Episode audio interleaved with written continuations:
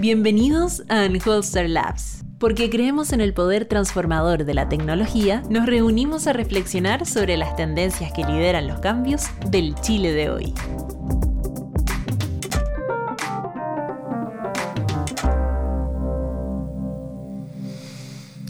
Buenas tardes, eh, donde sea que estén. Eh, bienvenidos a todas y a todos a un nuevo capítulo de Unholster Labs. Nuevamente este es un podcast impulsado para conversar acerca de temas contingentes y relacionados con tecnología y datos. En esta oportunidad hablaremos en particular el aporte y el rol social que tienen los datos y cómo estos pueden ser utilizados en beneficio de la ciudadanía.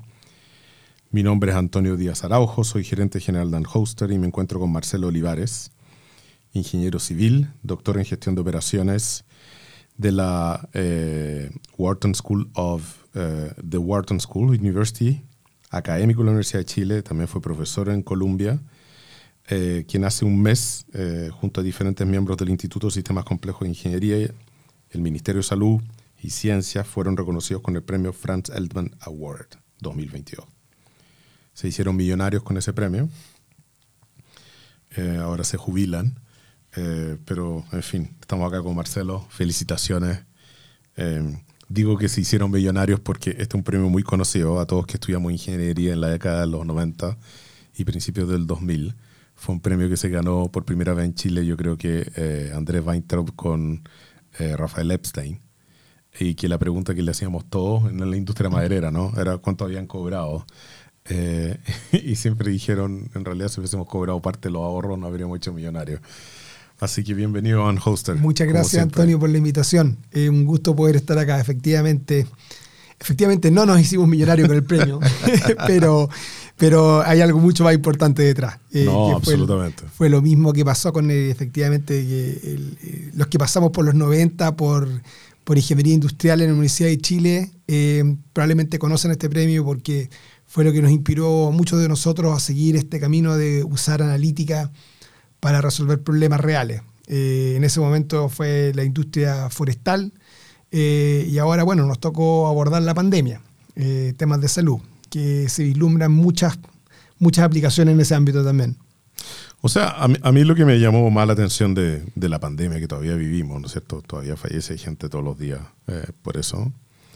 Fue súbitamente como tú tenías especialistas en todo tipo de eh, áreas de gestión de operaciones, eh, de, eh, yo diría, epidemiología, modelos matemáticos, el R, el R tan famoso que calculaba todo el mundo y todo el mundo tenía una fórmula en Excel para hacerlo. Pero cómo saca a relucir un área de la ingeniería que poco conocida, tiene, mucho, tiene muchos detractores, desde la perspectiva, porque usualmente es un área que optimiza la empresa, eh, optimiza procesos y por lo tanto en esa optimización usualmente, sobre todo en países subdesarrollados como los nuestros, elimina puestos de trabajo, cosas por el estilo. O lo hace más eficiente o busca que sean más eficientes. Em, pero, pero me gustaría que nos contara un poco lo difícil que fue llegar a un punto en que ustedes pudieran tocar los datos, poder mirarlos y hacer recomendaciones. y cuál fue la suerte de combinación mágica que ocurrió acá, que el gobierno les prestara atención y que se pusiera en campañas de efectivamente empezar a ejecutar esto.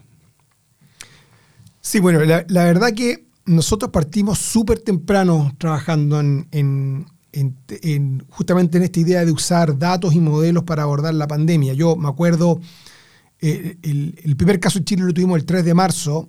Yo un poco antes ya había empezado a trabajar en los primeros modelos un poco inspirado por lo que estaba pasando afuera. O sea, si no, igual si nos recordamos a Latinoamérica, esto llegó tarde, llegó como al final. Ya, ya había pasado mucho en Europa y en Estados Unidos. Y, Italia estaba absolutamente bloqueado cuando llegó a Chile. Claro, y, y, en Nueva York ya había, ¿cierto? Ya, ya había tenido un brote tremendo. Yo había sido profesor en, bueno, soy profesor todavía en la Universidad de Columbia, entonces mantengo eh, redes de investigación con harta gente allá, y lo primero que hicimos fue hablar con ellos, o sea, ir a preguntar, bueno, ¿qué están haciendo? ¿Qué, ¿Cómo podemos aportar nosotros? Y nos dimos cuenta que efectivamente en los centros de, de epidemiología fuera de Chile son centros interdisciplinarios, donde hay están, hay médicos, pero también hay ingenieros, también hay sociólogos. O sea, la pandemia claramente es un problema que requiere un enfoque interdisciplinario. Entonces dijimos, bueno, empecemos a trabajar nosotros también por nuestro lado y empezamos a trabajar en lo que sabemos nosotros, que es armar modelos. Lo primero que hicimos fue eh, tratar de replicar eh, Santiago. La pandemia en ese momento estaba fuerte en Santiago, ahí estaban los casos, ahí estaban creciendo rápido. Y la idea fue tratar de recopilar información de transporte público, del censo, de impuestos internos, de todos lados, para tratar de modelar cómo se propagaría la, pandemia en, Santiago y, cómo, y cómo esta estrategia de, cierto, de cuarentenas podía hacerse más efectiva. Y fue en ese proceso que de alguna manera empezamos a, toparnos con, con datos limitado, eh, que bueno, al principio no había muchos datos, había que hacer muchos supuestos, había que sacar datos de donde uno pudiese y, bueno, y tratar de hacer lo mejor que se puede con los datos que estaban.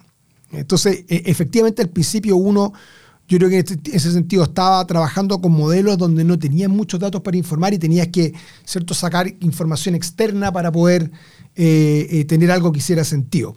Y y recurrir un poco al conocimiento que ya se había estado generando afuera. Eh, ahí te puedo contar varios tips que nos daban, nos daban algunos tips de cosas que había que mirar. Eh, y, de alguna manera en la, medida que esto fue progresando, eh, ¿cierto? los brotes en, Chile, fuimos cambiando la estrategia de qué modelábamos y qué tipo de decisiones se podían informar. E, e, en ese contexto, ¿cómo, ¿cómo surge? O sea, porque una cosa que ustedes empiecen a trabajar, eh, empiecen a preguntar con, con, la Universidad de Columbia o con los conocidos que tenían ustedes allá, el, el, efectivamente cómo podemos hacer un modelo que permita entender cómo... Porque el modelar Santiago básicamente es tratar de entender por dónde el virus se propaga, en qué, en qué ramas, en qué ramas del árbol me refiero a tus papás, tus hijos, eh, los sobrinos y cosas por el estilo, o los vecinos. Y otra es efectivamente que eh, uno tiene un modelo y ahora lo quiere ver en la práctica y quiere hacer como una suerte de champion challenger, ¿cierto? Que, que es que comparo este modelo con la, situación real y veo si el modelo es capaz de, mirarlo y si no voy probando nuevos modelos hasta tratar de replicar lo más posible la situación real. Pero ¿cómo, ¿cómo, llegan, cuál es la conexión que ocurre con el Ministerio de Salud y, y, de dónde viene? Claro, en un comienzo eh, no había una llegada directa al Ministerio de Salud. Eh, la, llegada que teníamos era a través del Ministerio de Ciencia. Recordemos que esto es un Ministerio de Ciencia que se había recién creado en Chile. Eh, y el rol que tuvo el Ministerio de Ciencia, que yo creo que fue muy importante, fue tratar de decir, mira, tratemos de juntar la capacidad de investigación y el mundo académico a ver si podemos por ese lado también aportar al, al manejo de la pandemia y se armó la mesa de datos en un comienzo donde se invitaron a varios centros de investigación. Y ahí nosotros tenemos el Instituto de Sistemas Complejos de Ingeniería, que es, un, es eh, nuestro centro de investigación que de alguna manera alberga la disciplina de la cual yo vengo, que es la investigación operativa, la gestión de operaciones y todo lo que tiene que ver con el, con el uso de modelos y analítica para abordar la toma de decisiones. Y estábamos en esa mesa y, de alguna manera de eso de, íbamos aprendiendo de lo que iba pasando ¿cierto? En, en, otros grupos. Eh, mi impresión sí es que en, general, eh, sobre todo al comienzo de la pandemia, el trabajo se hacía muy eh, en silos. Como que cada grupo estaba tratando de desarrollar, ¿cierto? Cada, grupo quería, con muy buena intención, ¿cierto?, ayudar a salvar la pandemia, pero, pero no había realmente una colaboración activa, en parte porque quizás nunca, porque no estábamos acostumbrados a colaborar entre eh, equipos, digamos, de investigadores de disciplinas muy distintas. Pero fue importante, fue importante esta, iniciativa del Ministerio de Ciencia porque le empezó a dar visibilidad al mundo científico. Que, de alguna manera, como tú mencionabas al principio, eh, eh, como que la gente recobró, cierta confianza en el mundo científico. La gente habla del R, habla de los casos, de la incidencia. O sea, la pandemia eh, empezó a traer un montón de términos que son bien técnicos en el vocabulario general. Entonces, la ciencia tomó un rol bien preponderante en, eventualmente cómo se iba a abordar esto. Y fue por ahí que nosotros empezamos a tener llegada al gobierno a través del Ministerio eh, de Ciencia. Pero como tú mencionas, o sea, era la única medida, si se acuerdan, la única cosa que podíamos hacer en ese momento era cuarentena. Y la cuarentena algo que nunca se había hecho. ¿Verdad? No sabíamos cómo modelar las cuarentenas porque nunca habíamos tenido un dato de ninguna cuarentena.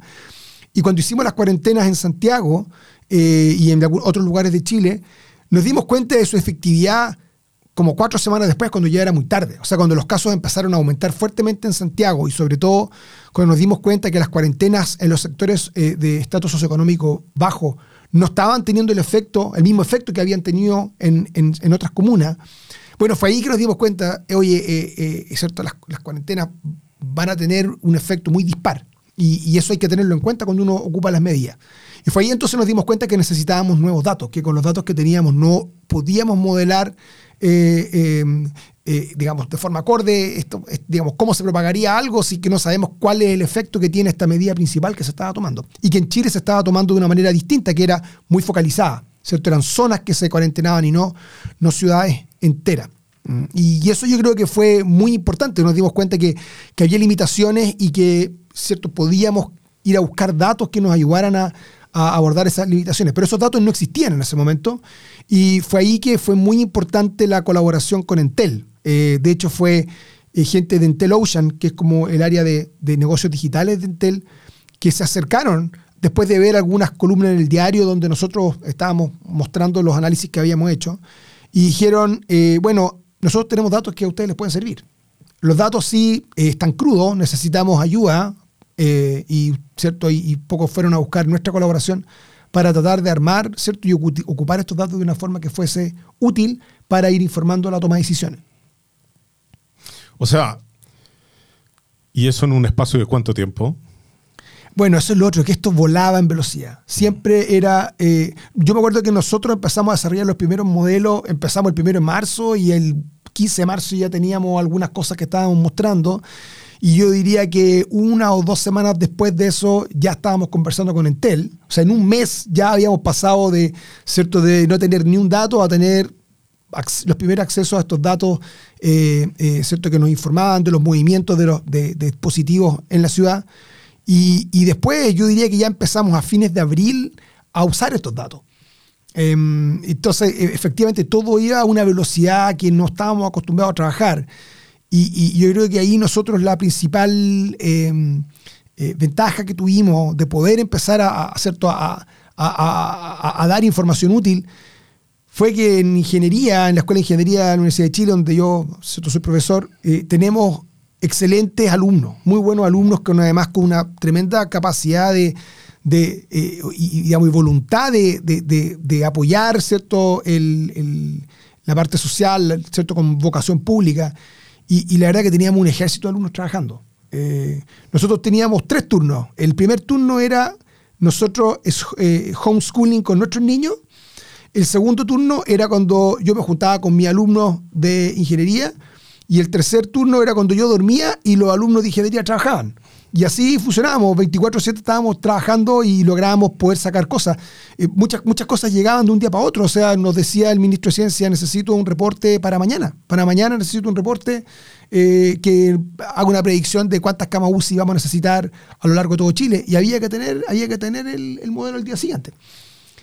Porque el trabajo de ustedes iba desde modelar Santiago y así tratar de entender cómo iba a ser la evolución de la pandemia vis a vis del uso de la infraestructura, ¿cierto? claro, eso fue al comienzo, eso fue al comienzo, al comienzo. ¿Y cómo terminó? Bueno, terminó principalmente diciendo es muy difícil, es muy difícil estudiar cómo se va a propagar el virus, pero por lo menos tengamos alguna, algún feedback de cómo están funcionando las cuarentenas. Mm. Entonces, como que bajamos la expectativa, volvimos a, em, ¿cierto?, poder em, eh, eh, eh, decir, mira, hacemos cuarentena y en vez de tener que esperar cuatro semanas, em, tratemos de aprender en una semana lo que está pasando. Mm. Y, entonces, si es que vemos que no está funcionando como pensábamos, tenemos que complementarlo con otras medidas. Y yo creo que ese fue el primer gran valor que, que, que tuvo ¿cierto? esta colaboración con Entel, de poder dar una, una un, digamos, un, feedback mucho más oportuno de cómo estas medidas estaban funcionando. Y ahí con Entel el gran tema fue información de, de movilidad, es decir, celulares transitando por la ciudad. Claro, es, básicamente el uso de la infraestructura, no se usa el GPS del celular, sino que se usa la conexión antena. Eh, pero igual hubo que ser creativo, o sea, había que, había que ocupar esta información para ver, por ejemplo, cómo ocurrían los flujos, desde dónde estaba moviéndose la gente hacia dónde. Cambió radicalmente, ¿cierto? como uno esperaría, los, patrones de movilidad. Y lo otro que era muy importante es que teníamos que hacerlo de una forma en que se protegiera la privacidad de la información. Sí, claro. Esto tú lo puedes hacer muy granular eh, y hay algunos países que efectivamente rastreaban casi que a nivel dispositivo, pero eso no se podía hacer acá. Eh, y, y, por lo tanto tuvimos que trabajar con datos que, a pesar de ser muy granulares, teníamos que agregarlos de una forma que nos permitiera dar información valiosa, pero protegiendo la privacidad.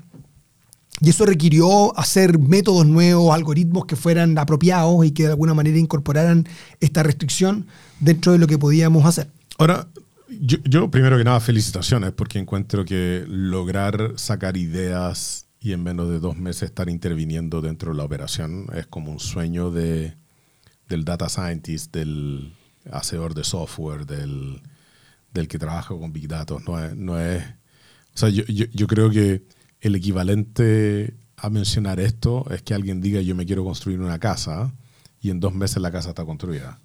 Y, y hice todo el trabajo de arquitectura, las especialidades, y, y, los maestros vinieron a trabajar y, y, finalmente producían como locos y logré construir la casa en dos meses. Ahora, no, no, creo que sea una casa de 10 metros cuadrados, sino que más bien una casa cotota de, de harto metraje, porque, porque de lo contrario no podría modelar Santiago. Si modelar Santiago es cada vez más información y, y, en este el problema, el problema de los datos casi siempre es que el, el diablo está en los detalles, ¿cierto? Es decir, tú podéis tener un patrón que funciona el descueve para Santiago Centro, Providencia, Ñuñoa, pero después te cambiáis un poquito a Logarnechea o La Floría o Puente Alto y cambia completamente, porque algunos son comunas dormitorio, otros son comunas de tráfico intermedio y cosas por el estilo y que terminan siendo, que hacen que el modelo sea cada vez más complejo, pero también cada vez más realista. Efectivamente, el, el ejemplo de la casa me gustó y yo creo que esta es una casa que además le tenías que ir eh, eh, construyendo ampliaciones todo el rato. Claro. Partes con el living y una pieza y después te das cuenta que necesitas otra pieza. Pero, pero, es el problema de los proyectos ágiles y el problema de los proyectos ágiles sobre todo con la industria. Es así. Claro. Clientes quieren ver resultados súper rápido y ver resultados súper rápido significa que tenía un bosquejo de casa, pero no tiene una casa. Y la casa que va a tener está sujeta a modificaciones permanentes. Eh, hay gente que le cuesta un mundo entender esa parte ¿eh? y y cuando uno va y le dice, oye, pero si, si yo supiera la respuesta de todo lo que tú quieres desde el principio, saldría mucho más barato. Pero en realidad termina saliendo bien caro. Claro, y, y, y en este caso en particular no había realmente un, una agenda de proyecto, eran equipos que eran muy, muy dinámicos. Y, y por lo tanto el, el, tema de coordinación y el tema político era muy relevante. Claro, o sea, o sea además, además, más allá de eso. Una de las cosas que, pasando más al tema de lo que echáis tú de menos, porque encuentro que se dio la tormenta perfecta, ¿cierto? De, alguna forma. Talento de primer nivel, eh, académicos motivados con redes internacionales, eh, ministro capaz de escuchar y, y, ver que en algún lugar hay probablemente alguna solución para lo que se esté buscando, o por lo menos una aproximación a un entendimiento que permita tomar medidas. Pero, pero en todo este contexto, uno se, preocupa, uno se pregunta por qué en caso de emergencia puede funcionar tan bien y por qué la industria de gestión de operación o investigación operativa se encuentra tan en pañales en el país. A ver, el, lo primero, lo, de, lo de eh, un poco había una motivación muy especial acá. Esta pregunta, de hecho, nos hicieron, fue una pregunta que nos hicieron cuando estábamos presentando ante el panel donde ganamos este premio. O sea, yo, yo estaba en el panel, pero no te lo dije. o, mandaste, o, mandaste, el torpeo con la pregunta. Y, y, yo creo que, bueno, acá se dio algo que había una, una motivación muy especial, como que había un fin común que había que apoyar a toda costa y, y, y la verdad que toda la gente que nos tocó colaborar era así, o sea, eh, hacer, el bien, hacer el bien es, es, siempre como lo que, o sea, yo tengo una analogía para eso, es la Teletón. Exacto. Sí. La Teletón es, sí. eh, le sacas plata a alguien y lo único que gana, que la persona gana es el factor lágrima, que es imposible que, claro. que no le saque el factor lágrima. Claro, y, y pasaba que aquí también que todos estábamos viendo la crisis, todos estábamos dentro de esta crisis, entonces había como esa motivación en que realmente esto nos toca a todos y a, a cada uno le estaba le, bueno, le, estaba afectando esta pandemia de forma muy distinta. Eh, siempre vimos mucha disparidad en cómo esta pandemia afectó a la gente Pero estaba esa, esa, estábamos todos y estaba todo el mundo en esto. O lo otro que uno empezaba a mandar email con la gente de fuera de Chile y estaban todos en la misma.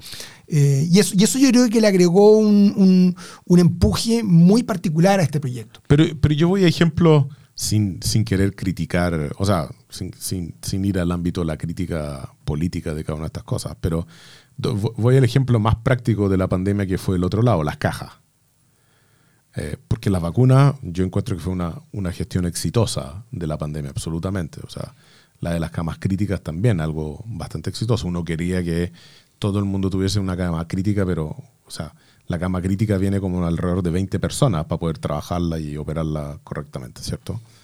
Pero el tema de las cajas fue un ejemplo notable de problemas resueltos desde el punto de vista mundial de investigación operativa. O sea, yo puedo ir a, a GitHub o SourceForge y bajar algoritmos y algoritmos y algoritmos de despacho, sea que yo tengo un centro un centro en alguna comuna de despacho, o tengo un centro central, o tengo los almacenes como puntos de despacho y todo lo demás. Y, y, y, la, y, la, y la función de producción de las cajas también es algo que está extremadamente estudiado desde el punto de vista de gestión de operaciones. Cuando digo el armado de caja y la función producción me refiero a en una caja va aceite, arroz, eh, café, azúcar, tallarines, eh, té y así sucesivamente. Em, pero, pero hay una problemática que viene antes. ¿A quién le despacho qué caja?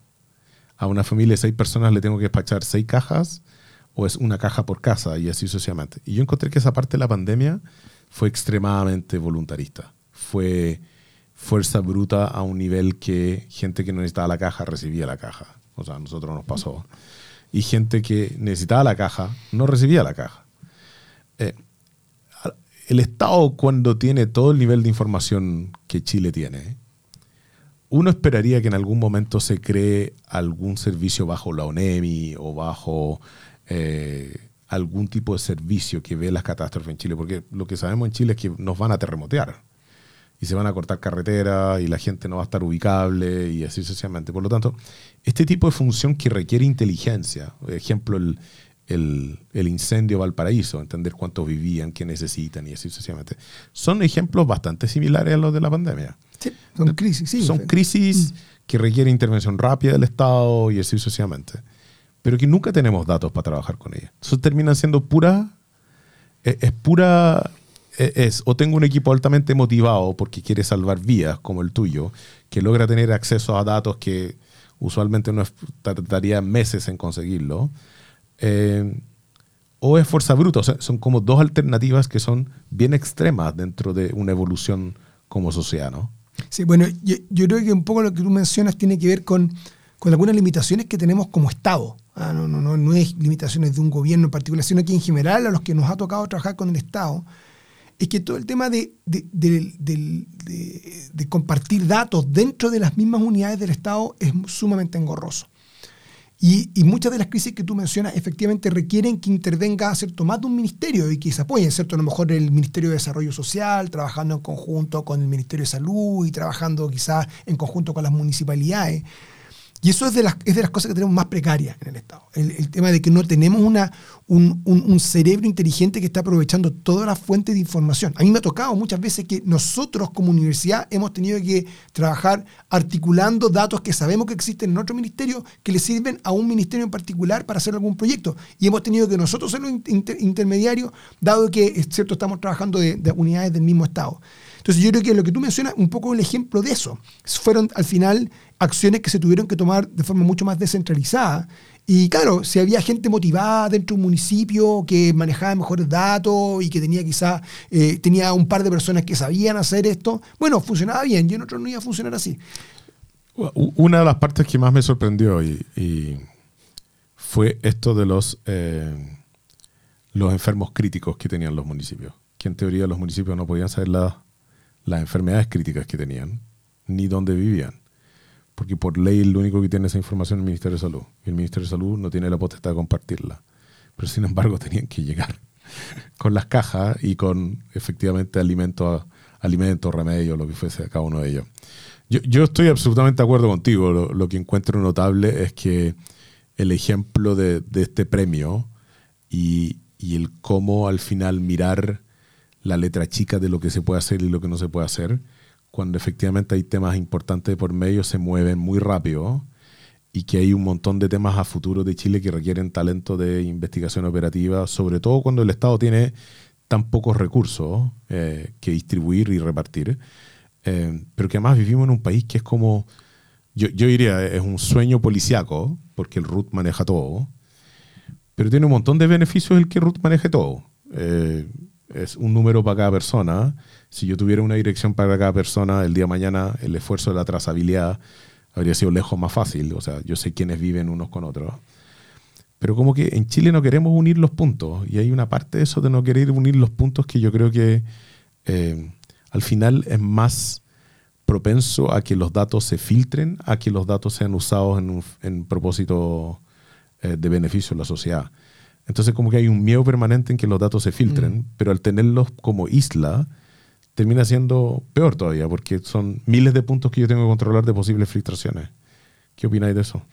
Bueno, hay bastante buenos ejemplos de eso, pero efectivamente, claro, el, el temor de que si que el dato podría tener un mal uso hace que toda la política de compartir datos sea mucho más restrictiva y ahí se pierden muchas oportunidades. De optimización. o sea, y en el sector público sobre todo, ¿no? Ahora, en el caso nuestro, yo creo que es un buen ejemplo de que eh, tú puedes tener datos que podrían ser considerados muy sensibles. Los datos de la conexión ¿cierto? De, celulares a la antena, uno podría considerar que son sensibles, pero, pero con un buen análisis detrás tú puedes sacarle un buen uso a esos datos sin eh, exponer en lo más mínimo el, el, tema de privacidad de información. Claro, y sobre todo que tú te los puedes agregar de tal forma que la persona por cuadra. anonimizado, agregado, eh, agregado espacialmente, agregado temporalmente. Entonces, finalmente no, no hay ningún individuo en particular que tú puedas rastrear, pero el patrón agregado es muy informativo. Entonces, también tiene que ver con entender cuál es el uso que se le quiere dar a los datos y en base a eso construir, ¿cierto? aprovechar los datos que ya existen